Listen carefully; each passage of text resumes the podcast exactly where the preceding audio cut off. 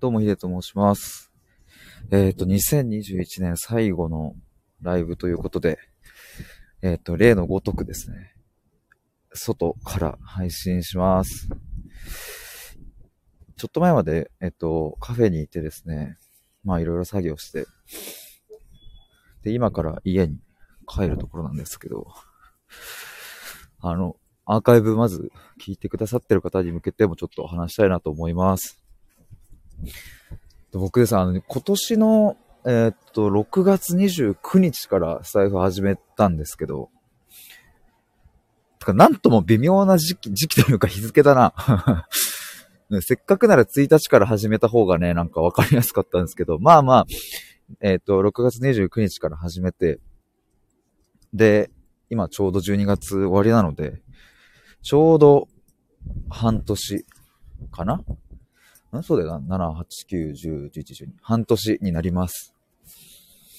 で、もう本当に最初は、うん収録だけ上げてて、毎日収録上げて、でも途中から、あでもライブもやってみようかなとかって思っていたんですけど、まあなんせね、そういうのビビりなんで、うんと、まあいっかって先延ばしにしてて、でもとりあえず収録100本撮ったら、やってみようかなって自分にね、ちょっと一応そういう決まりを設けて、収録100本を迎えた、確か9月の23日だったかな。一番最初の記念すべき第1回ライブをやりまして。まあそこからですね、本当にこう、ライブで繋がれることとか、まああと、昨日とかもみんなで一緒に考えようライブをやったんですけれども、なんかそういうところに皆さん来ていただいて、なんか僕のね、ほんとヘリクスみたいな、ヘリクス、ヘリクスに近いような、でもなんかそういう問いを一緒に考えることができる。本当に幸せだなと思いますし、本当に出会ってくださった皆様、本当にありがとうございます。えっ、と、あ、ラテアモーレさん、ヒデ君朝どうも僕スタイフ始めて1週間で。マジっすか？ありがとうございます。なんか嬉しいです。あの、ね、ちょうど、さっきもね、僕カフェに行く前だったんですけども、今はカフェの帰りです。行き帰りでありがとうございます。いや、もう今日、これで最後締めたいなと思うんですけれども。なんかやっぱりね、感謝の気持ちはお伝えしたいなと思って、で、僕本当にね、今日ノートにも書いたんですけども、なんか一昔前の自分だと、なんだろうな、こう、お世話になった皆様への感謝とか、本当に皆様のおかげで今の自分がありますみたいな言葉って、いろんなところでよく聞くから、まあよく聞くし、本当に思ってんのとかっていう、なんかひねくれ野郎だったんですよ。例えばね、あの、ファンの皆さんのおかげで、今日、なんかホームランを打つことができましたみたいな。ファンの皆様の声援のおかげで、みたいな。まあまあ、ある程度定型で言ってるところは、まあまあ、そこはまあ否めないにしても、僕はまあある種そういう言葉を、うん、信じたことはなかったし、まあそりゃ、ね、言っとくよねと、無難に。ってずっと思ってたから、あんまりこういうことを言ったことはなかったんですけれども、でも今本当にその気持ちになってるっていうあの、もう過去の自分に言ってやりたいっすね。お前あれだぞって。将来、あの、皆様のおかげでとか言ってるぞっていう。まあでも本当に今はそういう気持ちでいっぱいなんですよね。まあ、特に、そのスタイフとかって顔もわからない、名前もわからないっていう人が大半っていうか、まあ基本的にそうでね。うん、実際にお会いしたこともないですけれども。まあでも本当に僕が一時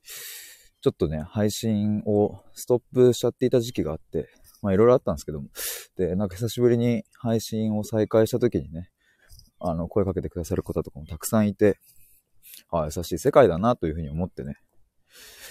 なんか、とてもあったかい気持ちになりました。まあそもそも、この、うん、スタイフ、これ僕結構前、ほんと始めた初期ぐらいにも言ってたんですけれども、うん、そもそもスタ、スタ F でしか話せてないことがたくさんあるっていう。なんか何の音これ？フィヨン、フィヨン。あ、ブランコですね、これは。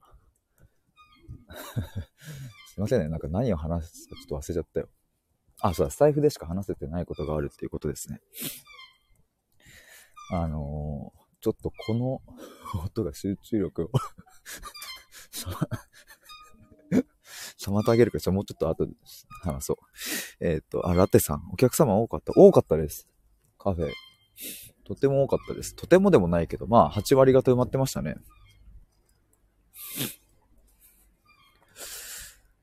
ちょっと早くこの、ピヨピヨピヨピヨ抜け出したいわ。せっかく、ちょっといい話しようと思ったのに、このブランコがピヨピヨピヨピヨ、しかも子供が乗ってんのかと思いきや全然大人だったし、や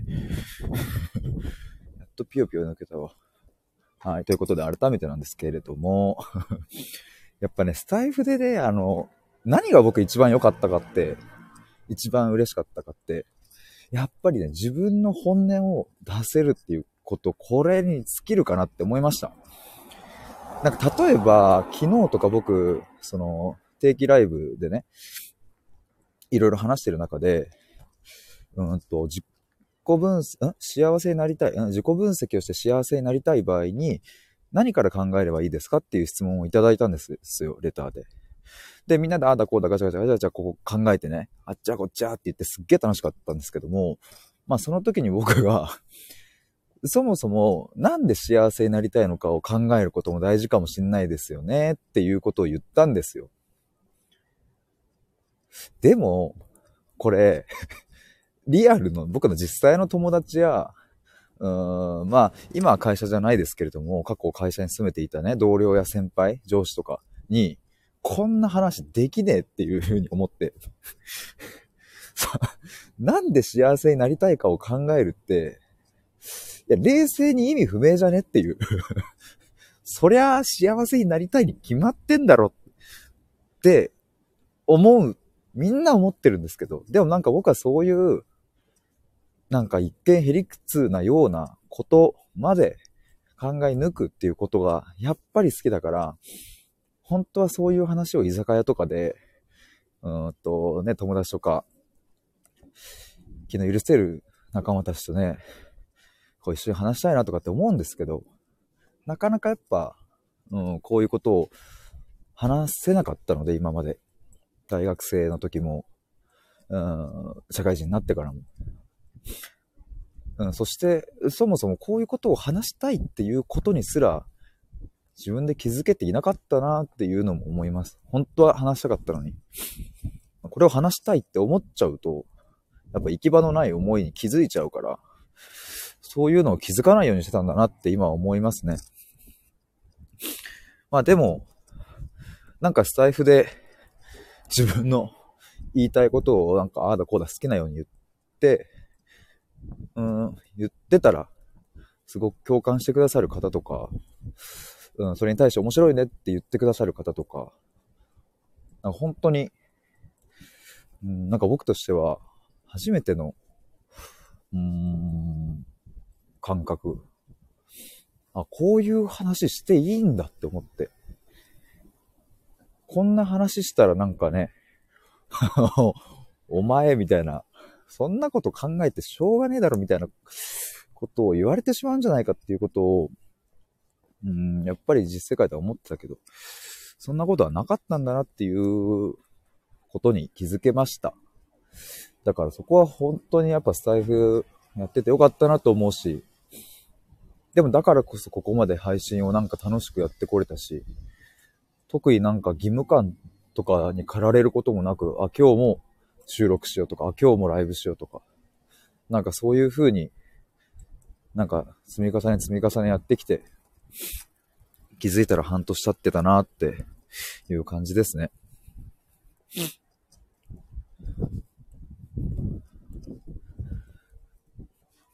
だから、あの、ちょうど明日からですね、僕が対話のコミュニティを始めるんですけれども、なんかそういうのも、あの、皆さん、あの、全員ね、スタイフで出会った方が参加してくださってるし、うーん、なんかなんだろうな。リアルではあんまりこういう関係性の友達とかが僕はいないので、あこんな幸せなことないなっていうか、あこうやって集まっ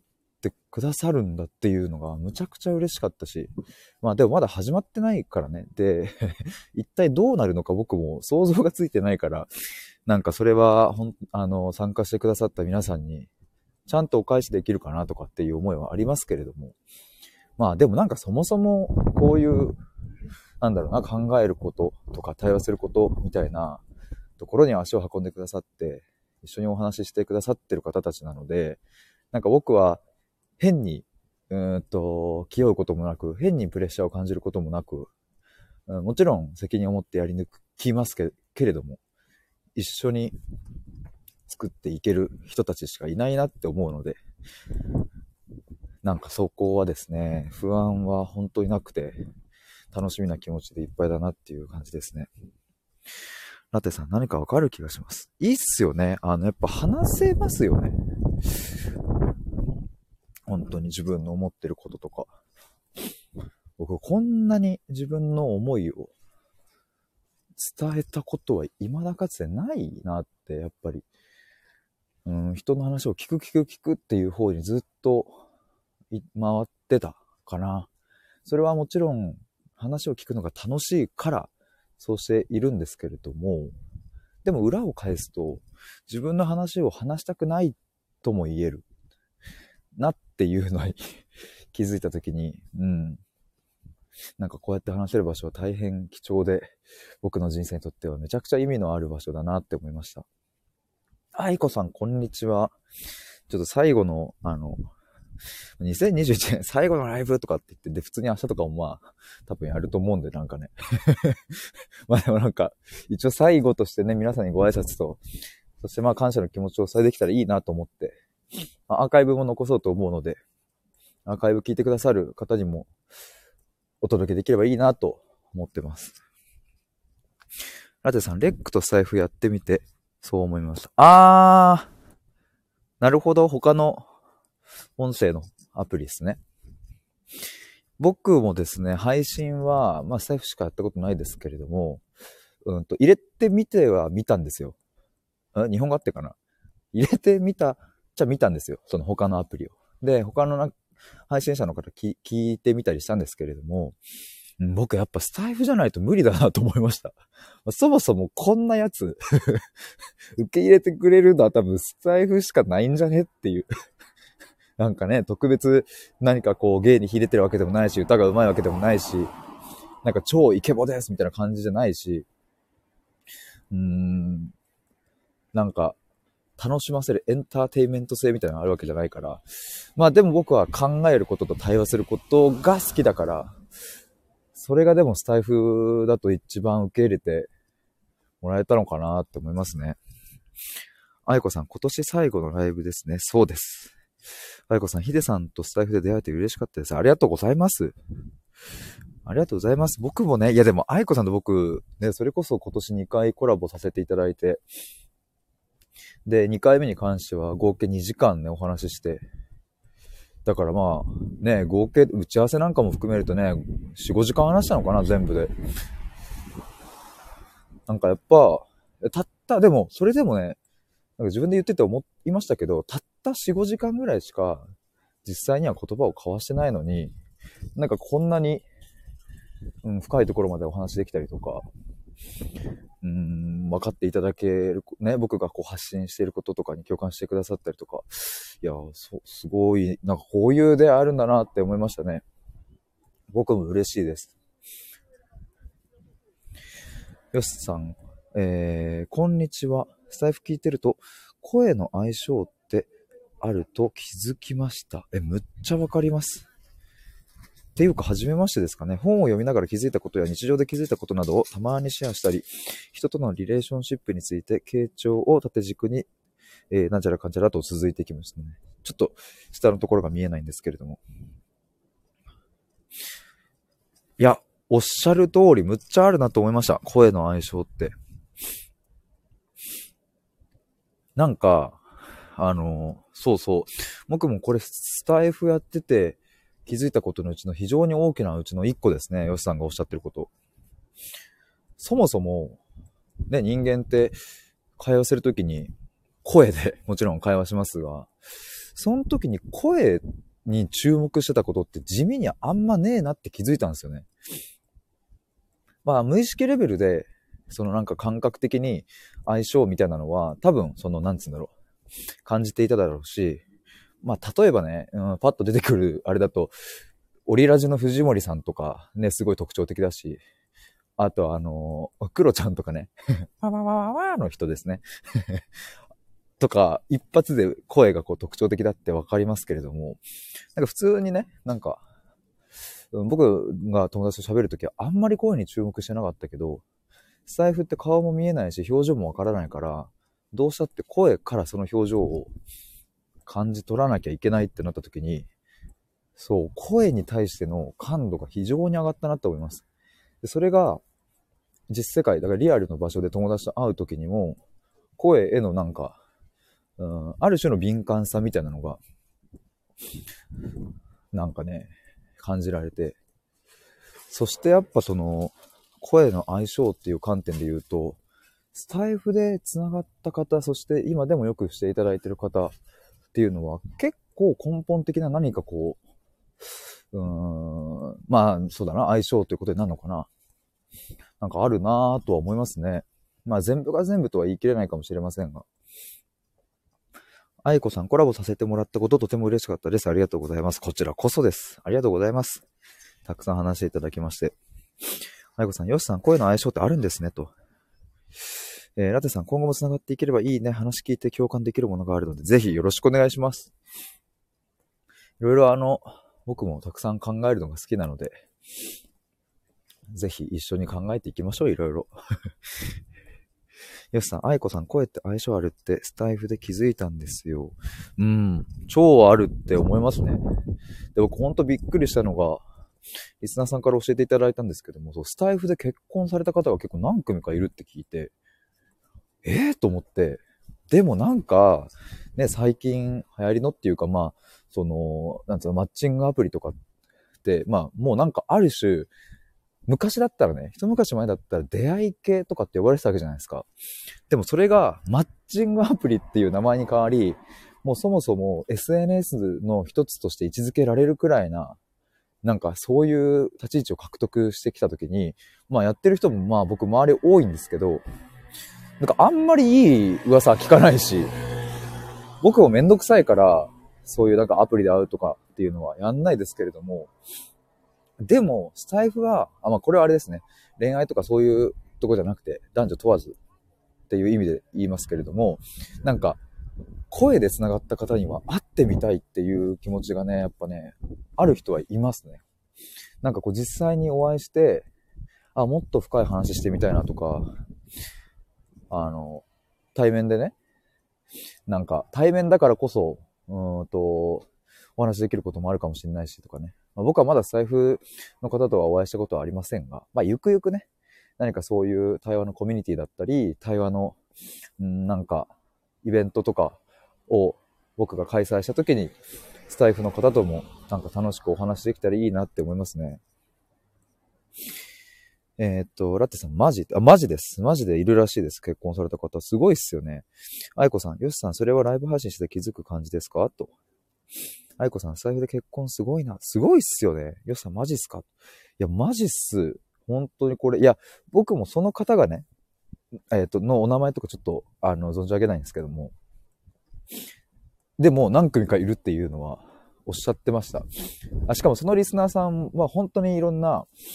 ずっとね、あの、いろんなその配信者さんのとこにこう、ライブ行かれたりして、すごくスタイフの中の、なんだろうな、事情とかもすごく詳しいし、たくさんこう、いろんな人を応援されてる方なんで、あの、それが嘘とかっていうことは絶対ないですね。しかも多分ね、ハッシュタグスタイフコンとかでね、検索すると多分出てくると思います。あの、そういう方たちが。すげえなと思いましたよ。シュガーさん、こんばんは。今、プロフィール拝見します。不動産時短ワーママ。ワーママさんなんですね。ブヒブヒラジオ。豚かわいいな。12月30日、ブヒ、再生回数1万2000回、すごい。回突破、ブヒ。へえ、2020年7月育休復帰の私が2歳の男の子とお送りするドタバタ美貌録。いいですね。いいっすね。2歳かわいいな。いや、僕あの結構、リスナーさんの方で、ワーママさんとか、あと、主婦の方でも、お子さん持たれてる方が結構たくさん、繋がっている方多くて、いろいろその子育ての話とかをしたりとかね、することもあるんですけれども。いいっすね。豚が可愛いな。ヨシさん、確かに24時間生活するわけだから心地よい声って重要な要素かもね。そうですよね。あ、なんかでもヨシさんが今そういう風に言語化してくださって確かにってより思った。確かにね。だって結婚するから、ねえ。いや、もちろんそのいろんな、ね、要素その、もちろんその容姿もそうだし、え性格もそうだし、どんな仕事してるのか、どんな価値観なのか、どんな考え方なのかで全部いろいろで項目はあると思いますけれども、確かにね、声大事ですよね。いや、いただきます、ごちそうさま、行ってきます、ただいま。ね今日はどうだったとか、全部やっぱその声で会話するわけで、その声の相性はなんかやっぱり、なんかね、こう、人、人間が用意した物差しでは測れない相性はありますよね、きっとね。それは年収1000万以上がいいということは数字で測れるけれども、声っていうのは数字じゃ測れないですからね、相性とかは。いや、でもおっしゃる通りだな。よしさん、なんか落ち着く声って確かにありますし、声に惚れるってあり得るでしょうね。いやー、思いますわ。むっちゃ思いますわ。やっぱり僕もいろいろ配信者の方を、ね、あの、いろいろ聞きますけれども、すごく、あ、いいなって、ピンってくる方やっぱいらっしゃいますもんね。男女問わず。ありますよね。シュカさん、はじめまして、読み上げありがとうございますと。いや、不動産時短ワーママブヒブヒラジオっていうのは結構印象的ですね。なんかやっぱおもろいな。いいっすね。この不動産時短ワーママブヒブヒラジオ。2回言ってしまった。豚ちゃん可愛いっすね。いや、今日はですね、あの、2021年最後のライブということで、あの、今ライブに来てくださってる皆様にもそうだし、まあ、アーカイブ残すんでね、アーカイブ聞いてくださっている方にも、僕が一応、あの、ここまで半年間財布やってきたので、やれてこれたので、まあ、その感謝の気持ちをね、お伝えしようと思って、ちょっとやってみてます。シュガーさん、えー、少し潜って聞いておりました。ありがとうございます。ありがとうございます。コメントいただいて嬉しいです。スタンド FM でのコミュニティで会った方と何人か会いましたが、ああ、そうなんすか。話スムーズに始まりますね。やっぱそうなんだ。やっぱですよね。いや、僕、その、マッチングアプリは会ったことないですけれども、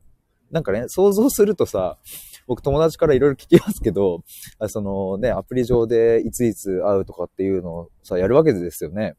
で、まあもちろんね、その段階で何が好きなんですかとか、休日は何されてるんですかとか、そういう話はするんだと思うんですけれども、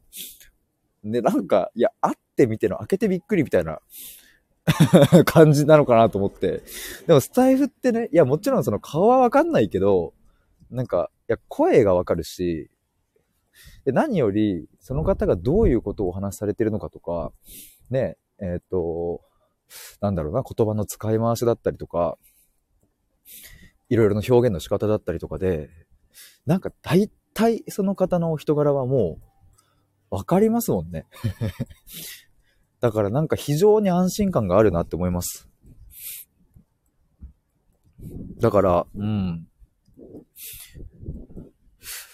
財布婚とかって結構これから増えるんじゃないですか？なんか増えそうな気しますよね。なんかおもろいっすね、ほんと。よしさん、シュガーさん、それってリアルに、あ、もしかしてこれ途中で送、送ってしまった感じですかね？シュガーさん、えっ、ー、と、ズーム使ってイベントとかもした後だったので、もうお友達よりお友達です。よしさん、なるほど、と。すごいなぁ確かに、でも僕もまだ顔出しとかして話はしてませんが、なんかね、あの、やっぱり僕も対話をこれからなりわいにしていきたいと思っているので、実際に対話を仕事として、えっ、と、依頼できるような形になってた時には、まあ、顔を出してお話ししたいという方とは顔を出して、いろいろ表情見ながらお話したいなとは思ってますけど、だからズームとか使ってね。30、今25分経ったので、あと5分ぐらいしたら終わりにしたいと思います。だから来年2022年はですね、今僕が、えっ、ー、と、発信しているスタイフと、あとノートも毎日書いてるんですけども、そこでは、うんと、僕の人生のテーマに沿って毎日発信してるんですね。それがまあ一つが生きた対話をするっていうことと、もう一つが、えっと、日々深く考え続けるっていう、その二つなんですけれども、うんと、今はそれが何か仕事として成り立っているわけではないし、純粋に自分がそれが好きだし、それを一生追いかけるというか、一生それをやり続けるって決めたから、ずっと考えるって決めたからそれをやってるんですけども、でもやっぱり、うん、それ、その活動をずっと続けていくために、そしてそれをやっぱりこう、なんだろうな、誰かの何かのどこかのきっかけに、やっぱり僕はなりたいって思うから、そのためには、それを仕事として、え、成り立たせるように僕はしていきたいなと思ってて、それを2022年の上半期のうちに何か一つ、うん、作り上げたいっていう風なのが今のところの目標ですね。よしさん、対話って仕事になるんですね。えっと、どう、多分、あ、あ、でもなりますね。結論なる、なってます。あの、例えば、えっと、ここならとかのね、電話相談サービスとかもあったりするし、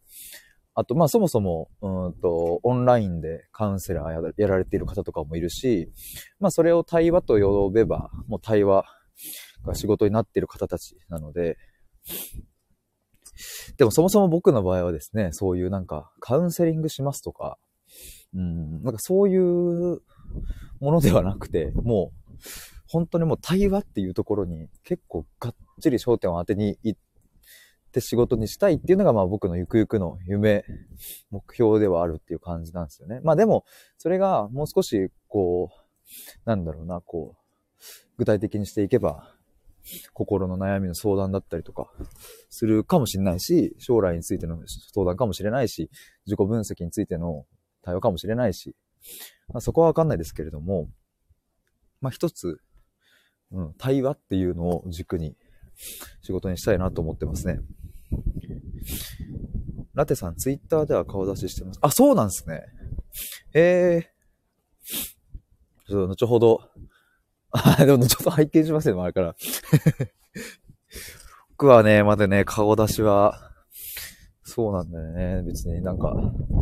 まあ、どこかのタイミングでするかなっていうぐらいなんですけども。シュガーさん良いですね。フォローしちゃいます。ブヒブヒありがとうございます。やったぜ。やったぜ。マジブヒブヒっすね。やった、ありがとうございます。よしさん、哲学対話今年結構出たけど面白いですね。あ、そうなんだ。そうなんですね、対話。まあでも確かにおっしゃる通り、そのまあ哲学的な問いを、うん、考えたいって、まあ、僕はずっと思ってきたから、なんかそういうのが、うん、仕事になったら嬉しいなっていうか、まあ僕の感覚だと、今はまあ仕事っていう風にね、表現するしかないけど、なんかもはや仕事でもないっていうか、なんて言えばいいんだろうね。うん。まあ、趣味とも言えないのかな。趣味ではないんだよな。なんか、うん。表現って感じかもしれないですね。表現の、僕にとっての表現の一個が対話であって、まあそれをね、ずっと一生やり続けるためにはもちろんお金を稼ぐことも必要だから。そしてやっぱり、それなりの対価、価値を提供して対価をもらうっていう風に、できた時にやっぱり僕はもうワンランク、うん、一つ上のステージに上がれると思うし、そうやって自分の対話だったり思考とかをどんどんどんどん磨いていければ、うん、まあそれこそさっき言ったように誰かの、どこかの何かのきっかけになりうるかなっていう、そんな思いがあるんで、それをだから仕事にしたいということになりますね、結局。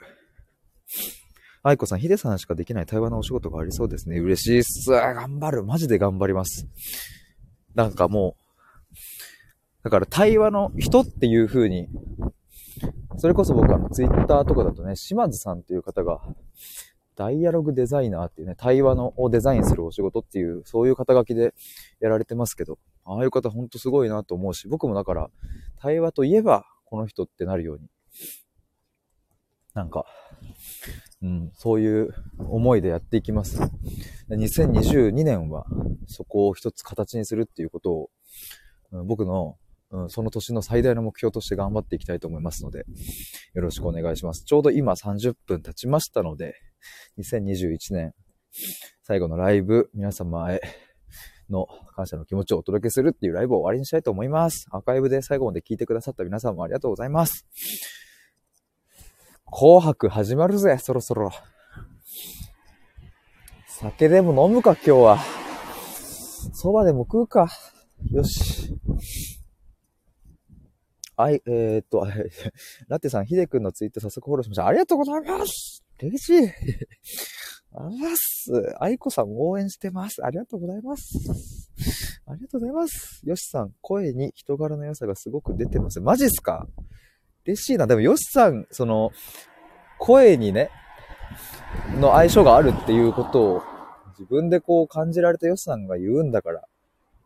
違いないですね。違いないですね、これは。シュガーさん、また聞きに来ます。ブヒブ、ブヒブヒはなかったですね。また聞きに来ます。ありがとうございます。